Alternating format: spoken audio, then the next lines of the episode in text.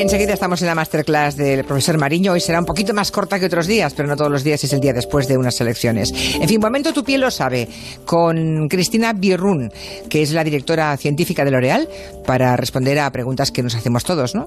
Y para acabar, por tanto, con algunos mitos. Le preguntamos a Cristina Birrun, ¿cuánto hay que pagar por una crema que de verdad dé resultados? Pues si te importa la eficacia de una crema, lo primero que tienes que preguntarte es cuánta investigación hay detrás. ¿Sabías que en L'Oreal invertimos más de 900 millones de euros en investigación y desarrollo al año? ¿Y que tenemos 4.000 investigadores para desarrollar nuestras fórmulas? Para cada crema como Revitalif o H Perfect, realizamos estudios clínicos bajo control dermatológico y en condiciones reales de uso antes de lanzarla al mercado. Se llevan a cabo por institutos independientes para obtener resultados 100% objetivos. Por eso es normal que el lanzamiento de una crema pueda llevar 10 años de investigación. Así que más que por el precio, la eficacia de una fórmula se mide por la solidez de la investigación que hay detrás. Hay muchas preguntas y solo tu piel tiene las respuestas. Entra en l'orealparis.es y descúbrelas todas. L'Oreal Paris, porque todas lo valemos.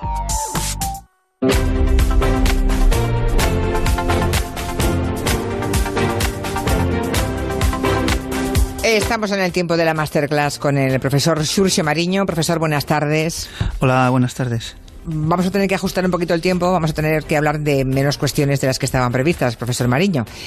Pero bueno, eh, no hay problema, nos aceptamos. Tenemos unos cuantos minutos. Nos adaptamos sin ningún problema. Sí, sí, 20 minutos dan para mucho. Nos, nos, adaptamos como el cerebro de un bebé, ¿eh? que ya hemos ido descubriendo en estas charlas sobre ese mundo apasionante eh, que hay detrás de, nuestro cerebro o dentro de nuestro cerebro, que es capaz de absorber cualquier bebé la lengua materna sin prácticamente ninguna dificultad, de manera que todos, pues a los tres años más o menos, un poco antes, un poco después, la mayoría de los humanos ya conseguimos hablar bastante bien. La pregunta que dejamos pendiente la semana pasada, que además estaban todos los oyentes ahí como intrigados, ¿qué ocurre cuando el cerebro de las personas que nacen pues se encuentran con un entorno bilingüe? Cuando se encuentran en, que, en, esa misma casa se le habla dos lenguas diferentes, ¿cómo demonio lo hace un bebé para aprender dos lenguas con sus diferentes diccionarios, gramáticas, para no confundirse? Y es un poco el tema apasionante de hoy, ¿no? ¿Qué ocurre con el sí, bilingüismo? La, la, respuesta es muy sorprendente y es que eh, en esencia no ocurre nada. Eh, es decir, un, un, bebé que se desarrolla en un entorno bilingüe, no sabemos aún muy bien cómo, pero no tiene eh, prácticamente ningún problema para, para asumir los dos idiomas distintos, las dos gramáticas y, formarse eh, como una persona con competencia en esas dos lenguas. Hay algo interesante que, es importante comentar antes de nada y es que lo, normal en la población mundial es, es precisamente esto, es, es, vivir, nacer en un entorno bilingüe, en donde se hablan de forma natural, no, no, no las lenguas que se pueden aprender después en el colegio, sino las lenguas que se hablan en el entorno en donde uno nace, la, la mayoría de las personas eh, se calcula que el, más, más, del 60% de, de, los niños pues nacen, viven en un entorno bilingüe. Y por lo tanto es muy interesante el tratar de, de comprender cómo hace nuestro cerebro para pues manejar algo tan, tan importante. Claro, claro. ¿Cómo hace? Porque mmm, decía Xurxo que no tienen los bebés ningún problema para asimilar y gestionar dos diccionarios, dos palabras diferentes para mencionar la misma realidad, dos estructuras gramaticales. O sea, los niños lo aprenden sin darse cuenta un poco como decían las abuelas, ¿no? Sí, sí. Si hay alguien que esté preocupado por porque sus bebés están creciendo eh, eh, eh, con influencias de más de una lengua, lo que tienes que estar muy contento, porque todo lo que sabemos sobre, sobre los cambios que se producen en el sistema nervioso son, prácticamente todos son, son muy, muy positivos. hay además otra cosa que es también llamativa, y es que al, estar conviviendo con, con dos entornos lingüísticos, recibiendo pues entrenamiento que, que, viene de dos lenguas, realmente los bebés reciben menos información de cada una de las lenguas y sin embargo no tienen ningún problema. Hay comportamientos que se observa que son distintos en, bebés monolingües y en bebés bilingües. Por ejemplo, un bebé eh, que vive en un entorno monolingüe, ¿Sí? si, si tiene delante de sí un, objeto conocido, y, se le presenta un objeto desconocido ah. y se dice eh, una, la palabra de se dice una palabra para nombrar ese objeto desconocido, eh, automáticamente relaciona la palabra nueva con el objeto nuevo. Es algo que hacemos todos así de, forma automática. Claro, si te dicen una palabra que no conoces y, al mismo tiempo tienes un objeto que no conoces, pues tiendes a pensar que están relacionadas. ¿no? Es un principio que se llama de exclusividad mutua. Sin embargo, los bebés que nacen, que, se desarrollan en entornos bilingües, no pueden aplicar este principio de exclusividad mutua, porque eh, la palabra nueva no saben si es la otra palabra para una de las para, para la lengua A o es la palabra nueva para la lengua B. Y sin embargo, pues eh, lo hacen sin, ningún tipo de problema. Hay, otro comportamiento que también se ha estudiado. Estoy hablando de, de, seres humanos de cuatro o cinco meses, porque antes de empezar a decir nuestras primeras palabras, realmente ya comprendemos. Comprendemos mucho más de lo que parece, ¿no? Que comprendemos tenemos lo que se llama un vocabulario, un vocabulario pasivo. Y se ha observado también, por ejemplo, que, que un bebé, ante una palabra desconocida, un bebé eh, monolingüe, ante una palabra conocida y ante una palabra desconocida, le presta mucha más atención rápidamente a la palabra conocida de su lengua materna que a la desconocida. Y sin embargo, los bebés bilingües hacen justo lo contrario. Si se les dice una palabra conocida y se, y, se mide su, su, la velocidad de reacción, se, se mide cómo se giran hacia el altavoz y ante una palabra desconocida, los bebés que viven en un entorno bilingüe se giran con más velocidad. Todo esto son datos que se observan, pero no se sabe aún cómo, demonios. ¿Qué, está pasando en su. se están detectados, pero no sabéis los neurólogos por qué ocurre eso, digamos. Exactamente. Y sin embargo, sí que se van sabiendo pues algunas cosas sorprendentes que, que pasa en el, en el cerebro de las personas eh, bilingües, de los bebés y también de las personas adultas, por ejemplo. O sea, hay, hay, modificaciones en el cerebro de los bilingües. Hay, hay modificaciones muy muy claras, muy claras eh, que tienen que ver, por ejemplo, con, la densidad o el volumen, depende de cómo se mida, de lo que se llama la, sustancia gris, que es, la región en donde eh, que, incluye los cuerpos de las neuronas, que son las células que tenemos el, en el cerebro, y sus ramificaciones, sus conexiones.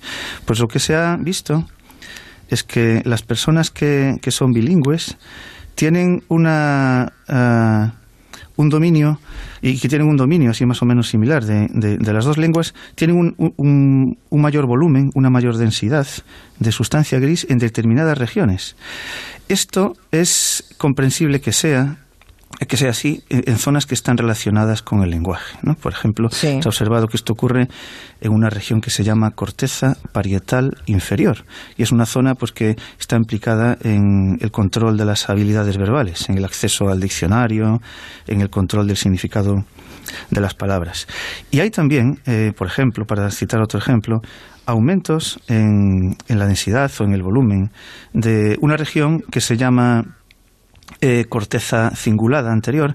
¿Y esta región qué hace? Pues esta región está eh, implicada en la gestión de conflictos. Estoy, estoy refiriéndome estos aumentos en personas bilingües respecto a estudios que se hacen en personas bilingües y monolingües. Es importante que una persona que maneje dos lenguas esté continuamente eh, decidiendo, seleccionando qué, en, qué lengua va va a expresarse o, qué lengua está, está, procesando. Y esta zona, la corteza cingulada anterior, como decía, está implicada en, en, controlar continuamente eh, hacia dónde focalizamos nuestra atención y está eh, más desarrollada, por decirlo así, en las personas bilingües. Claro, porque eh, eh Mariño es bilingüe también, ¿no? Sí. Es, evidente que habla gallego, habla mm, gallego, como lengua materna, gallego y, español, ¿no? Y, castellano, sí. Castellano, en, castellano. En, España tenemos la, la fortuna de, de, tener acceso a, a, más de un idioma. es, es, lo que ocurre realmente, en, como decía al principio, en la mayor parte mm. de las regiones del planeta. Entonces, en, muchas zonas pues tenemos eh, ya de serie pues acceso a dos lenguas que siempre se aprenden, como estamos comentando, sin mayor problema. Hay eh, algo que interesa mucho a los científicos y es estos cambios que estaba comentando. Son, como decía, más o menos esperables porque afectan a zonas que están relacionadas con el manejo de las habilidades lingüísticas. Sin embargo, interesa mucho saber si estos cambios eh, implican también modificaciones en habilidades que no tengan que ver con el lenguaje. Es decir, si una mente que viva en un entorno bilingüe, pues tiene algún tipo de otras ventajas. No sé si, si seguro que, recuerdas, Julia, unos aparatitos, unas aplicaciones y unas máquinas que se pusieron de moda hace poco, que se llamaba el Brain Training, que eran como, como juegos para, para mejorar tus capacidades cognitivas. Se, se, vendían como para que las personas mayores pues los utilizase y eso les mejoraba sus capacidades cognitivas. Eh, tenían que hacer sumas o responder, así solucionar pues algún tipo de puzzle rápidamente. Eso eh, después de muchos estudios, no, nunca se ha encontrado que tenga ningún tipo de mejora en ninguna habilidad cognitiva, salvo lo que se está haciendo, ¿no? la, tarea concreta que se está haciendo. Y pongo este ejemplo porque es exactamente lo mismo que se mide en el lenguaje. Se está tratando de saber si cuando tú haces una tarea cognitiva que exige esfuerzo, que es como controlar dos lenguas, si puedes mejorar en algún en alguna otra faceta de, tu trabajo cerebral. Y aquí, es donde, y aquí es donde entra el tema de la enfermedad del Alzheimer, ¿no? que es una conclusión científica a la que han llegado, que es que una persona que, que vaya a desarrollar la enfermedad del Alzheimer lo hace cuatro o cinco años más tarde si es una persona bilingüe que si es una persona monolingüe. Este es uno de los ejemplos claros, exactamente, que, que, quería, que quería comentar. Eh, se ha estudiado, se hizo un estudio, en, este, fue en Canadá, eh, con personas tanto monolingües como bilingües. No tengo ahora los datos claros de si, bueno, al ser en Canadá, eh, supongo que sería entre los bilingües, serían bilingües inglés-francés. Y se siguió el, desarrollo. Es, uno de estos estudios pues, que llevan mucho tiempo el, sacar conclusiones, porque tienes que ir siguiendo pues, la, la historia de, de un montón de personas.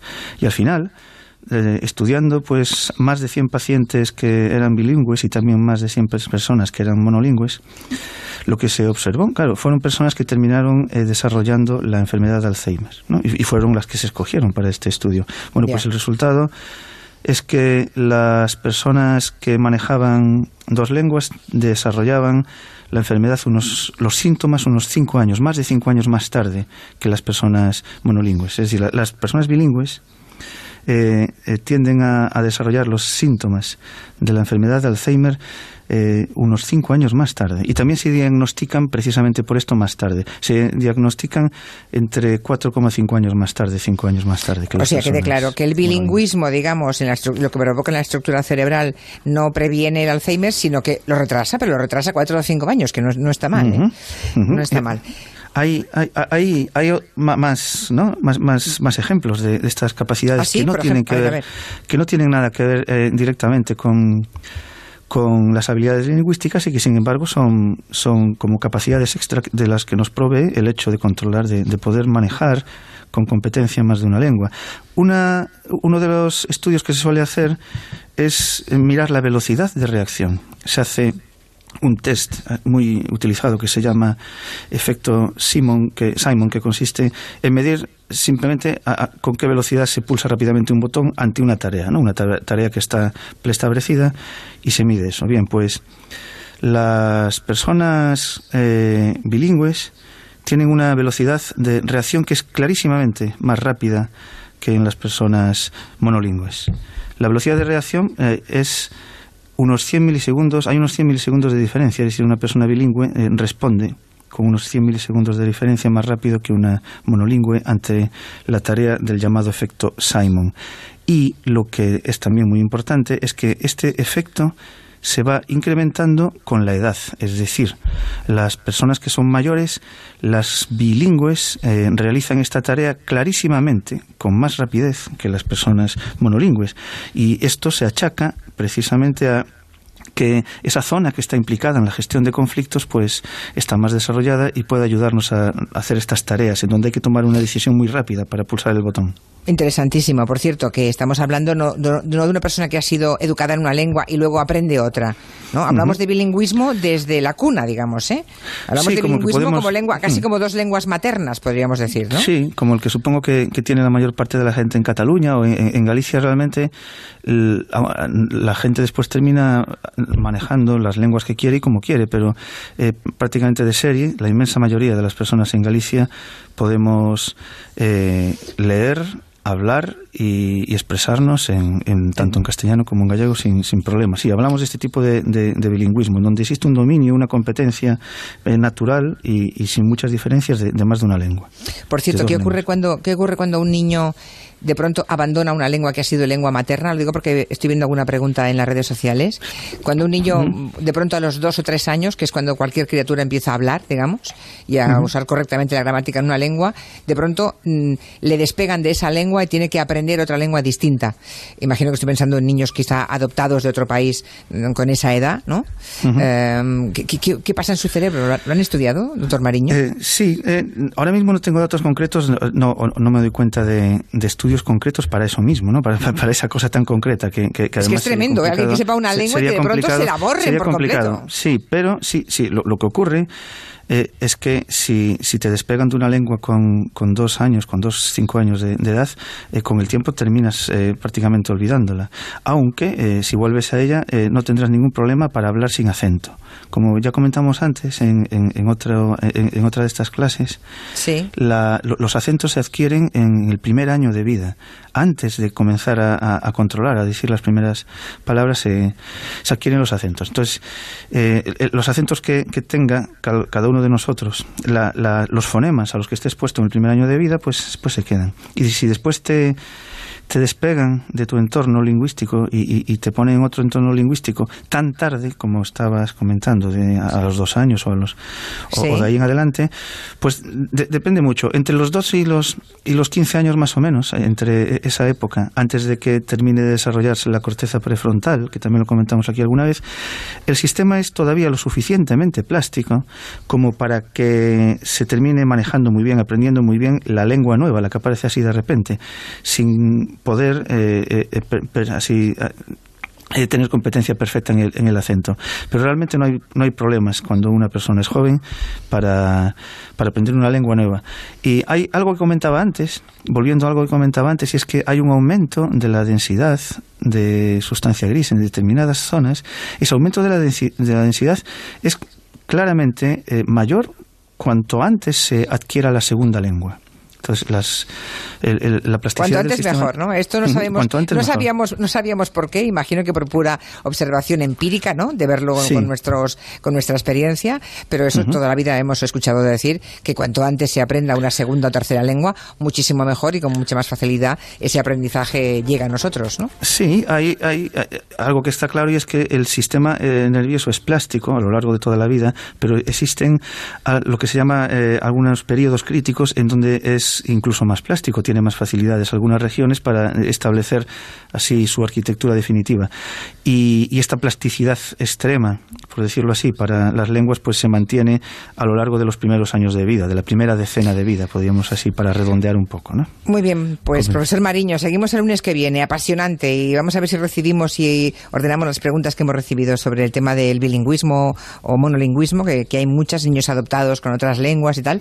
estoy viendo que llegan muchas preguntas y las planteamos el próximo, el, la próxima masterclass, el lunes que viene. Estupendo. Gracias, doctor Mariño, gracias. Hasta luego. hasta luego. Enseguida llegan las noticias y recuerden que luego, en cuanto acabe el boletín, entrevistamos a la vicepresidenta en funciones del Gobierno de España, Carmen Calvo.